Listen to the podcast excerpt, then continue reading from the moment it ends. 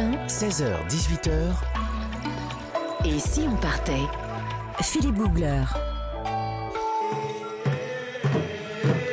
Et nous sommes partis très très loin cet après-midi, jusqu'en Papouasie-Nouvelle-Guinée. C'est un sacré voyage.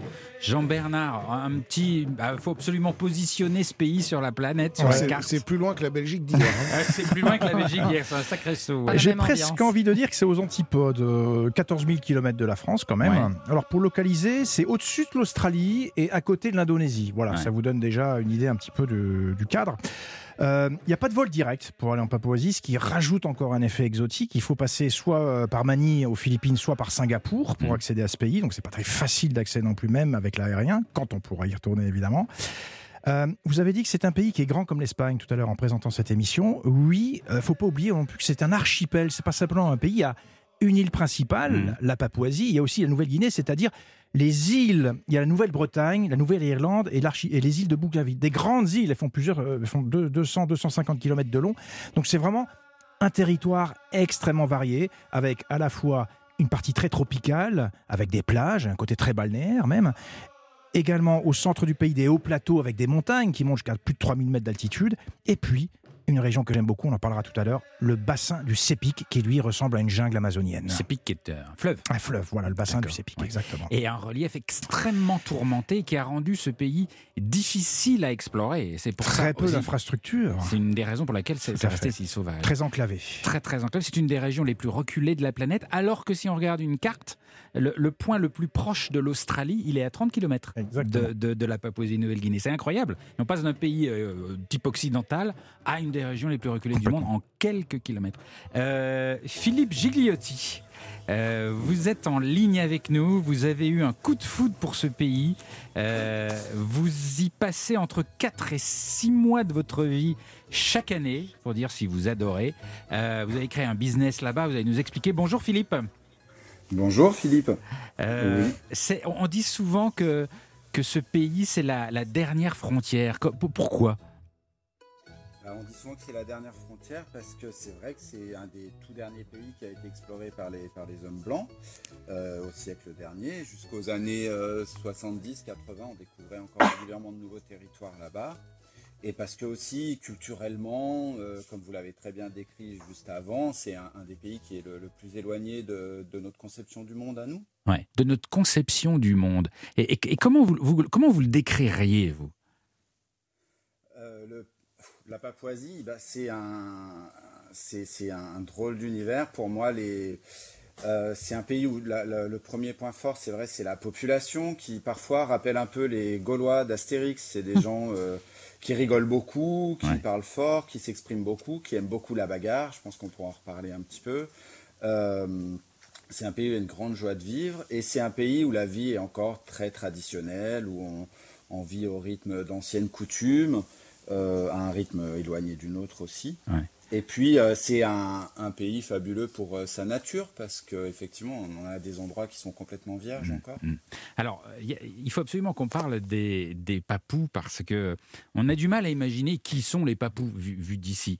Euh, ça paraît juste très exotique, mais on ne sait pas bien. Et, et moi, je trouve que quand on découvre ce pays et qu'on va dans les villages, ce qui frappe tout de suite, c'est l'accueil.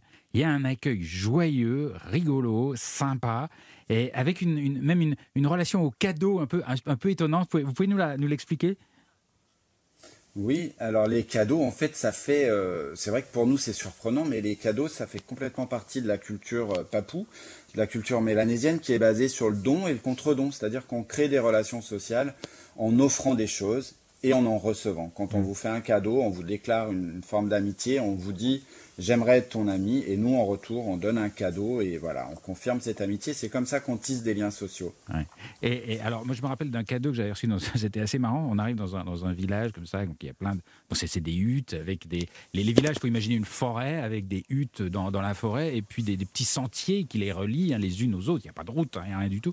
Et, donc, là, je parle de l'intérieur des terres. hein.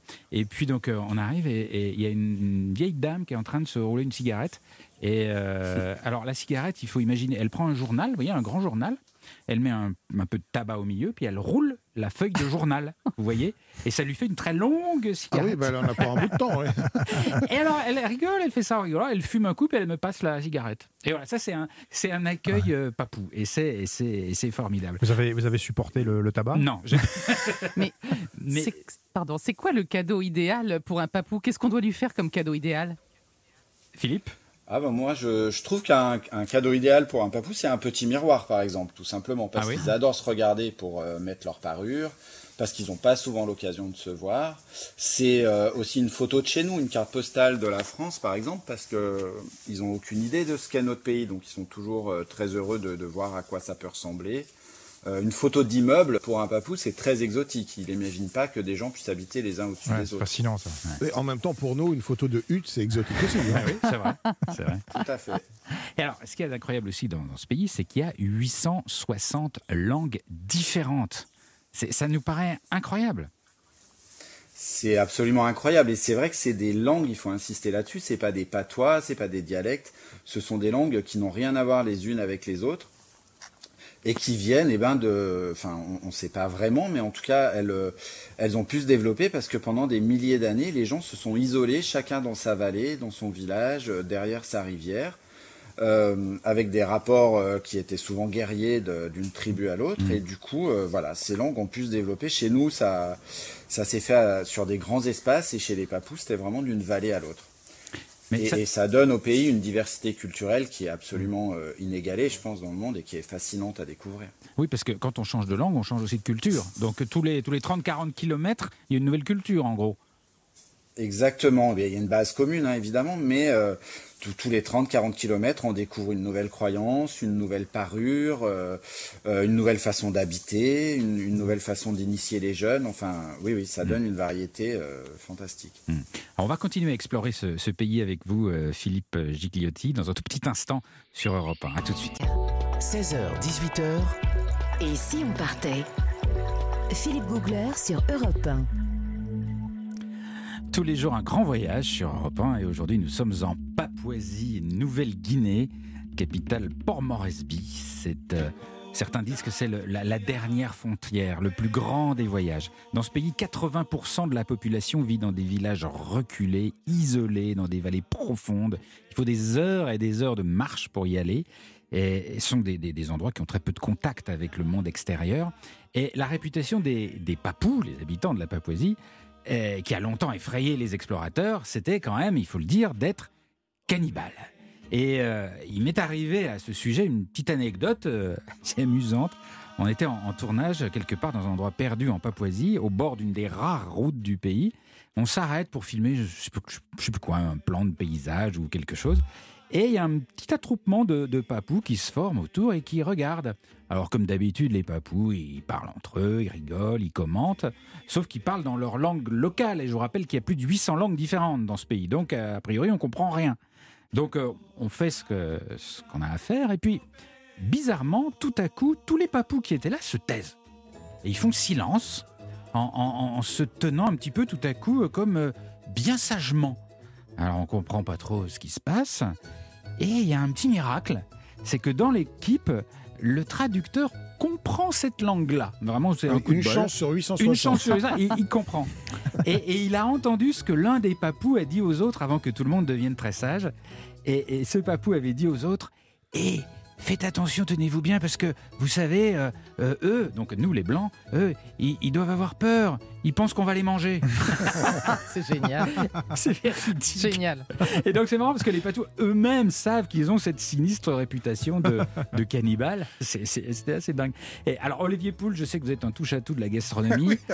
Alors- Que ça- ça Est-ce que, ça, est-ce que ça vous Oui, parle alors celle-là, non, pas tellement. Euh, J'ai pas de recette sous la main là euh, tout de suite. Vous êtes mais- penché Alors, mais en, en réalité, c'est vrai que c'est un sujet. Hein, euh, Ouais. Cette île est, est empreinte de, de, de légendes et la réalité, c'est qu'il y a eu du cannibalisme euh, en Papouasie-Nouvelle-Guinée.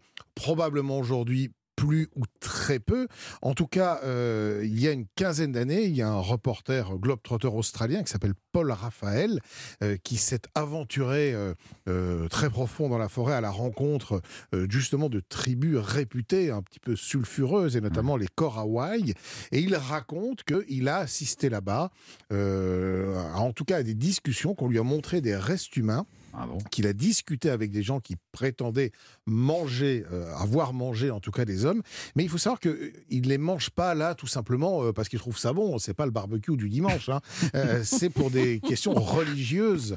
et, et, cet emprunt là aussi de légende, en réalité, ils considèrent que quand quelqu'un meurt dans la tribu et qu'ils ne savent pas exactement de quoi il est mort, notamment de maladie, ils sont pas très médecins, donc euh, parfois c'est un peu mystérieux, ils pensent qu'il y a un esprit qui est allé euh, manger l'âme de la personne qui habite son corps, et donc pour se venger en quelque sorte, eh bien ils vont manger le cadavre. Ça peut être leur copain, leur voisin, euh, quelqu'un de la famille, mais ils ne le considèrent plus comme ça. Ils considèrent qu'ils mangent l'esprit maléfique qui s'est emparé de lui. Alors ils le cuisinent, d'après ce qu'il raconte. Hein. il le cuisine, il le cuise, et puis il le mange en entier. Et Alors, j'ose pas vous poser la question, mais est-ce qu'il y a quelqu'un qui sait le goût que ça ben, D'après ce que disent certains explorateurs qui se sont penchés sur la question, c'est que la viande humaine ressemblerait à un mélange entre de la viande de, cochon et de la viande d'autruche, voyez-vous. Ah Alors personnellement, je vous avoue, je n'ai jamais goûté ni cuisiné.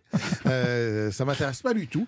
Mais c'est vrai qu'il y a eu. Euh, on, pense qu'aujourd'hui, il n'y a plus tellement de, de, tribus euh, cannibales euh, en, Papouasie. Il pourrait y avoir encore quelques sectes et il y a eu récemment encore des histoires, il y a moins de dix ans, de, pratiques sectaires où on aurait consommé de la chair humaine.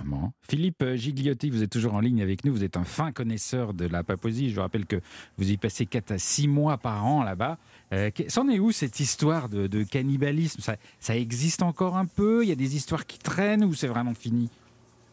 Je pense que c'est vraiment fini. Euh, les Papous aiment beaucoup en rigoler eux-mêmes hein, de leurs ancêtres. Ils en jouent, ils en jouent, ils en jouent. beaucoup, ça les fait rire. Il y a des tas de blagues euh, qui, racontent que le premier missionnaire ou le premier explorateur qui est passé avait été capturé et que les gens ont essayé de le faire cuire pour le manger et puis qu'ils n'arrivaient pas à avaler la chaussure euh, pourquoi. C'est plausible en même temps. Hein. Peut-être, oui, puisqu'ils ne savaient pas ce qu'était une chaussure. Ça les, ça les fait beaucoup rire, ils en plaisantent très souvent. C'est en fait, euh, il y, a, finalement assez peu de peuples qui étaient connus, euh, qui, qui, étaient cannibales, et comme ça a été dit, c'était rituel. Euh, les, derniers cas avérés de population qui mangeaient vraiment rituellement des gens, c'est des gens euh, chez qui on avait trouvé la maladie de la vache folle il y a une vingtaine d'années. Les, ah Jusqu'à ce qu'on comprenne qu'ils continuaient à manger, euh, pour une raison dont je me rappelle plus, la, cervelle de certaines personnes. Mais aujourd'hui, oui, à part quelques... parce que c'est que vous dire qu'il y, a des papous qui ont attrapé la maladie de la vache folle parce qu'ils ont mangé des cerveaux humains. Oui, c'était dans les années 60. C'est dans les années, c'est à la fin des années 80 que je crois qu'il y a eu cette histoire-là. Euh, c'était une euh, voilà une, ethnie qui était très isolée et qui avait gardé malgré les missionnaires et tout ça euh, ce, cette croyance là cette façon de, de faire là en fait, c'est la dernière histoire. cette ethnie s'appelait les, les, les Forest, si, si, si, je me suis bien renseigné. Et en fait, ils avaient pour tradition de manger le cerveau des, des morts pour leur rendre hommage. Et c'était les femmes et les enfants qui les mangeaient, et les hommes ne les mangeaient pas. Et on s'est rendu compte qu'effectivement, les femmes et les enfants avaient développé des syndromes de la maladie de Creutzfeldt-Jacob hein, dans les années 60, et plus tard, ils se sont immunisés. Et c'est comme ça qu'on a découvert en réalité qu'ils avaient consommé de la, du cerveau humain, c'est que cette tribu était immunisée contre la maladie, la maladie de la vache folle. Elle s'était en quelque sorte auto-immunisée en mangeant. Vous me faites peur. Parce que il est parti, c'est les. Il, est, il est chroniqueur gastronomique, il se connaît, mais vraiment, il est, il est champion en cannibalisme. Il a verrouillé la porte du studio, là. J'ai très peur. Euh, Philippe Gigliotti, vous restez avec nous, on continue à explorer la, la, Papouasie avec vous dans un tout petit instant. On va faire une petite pause en écoutant François-Henri, Bombay Sapphire.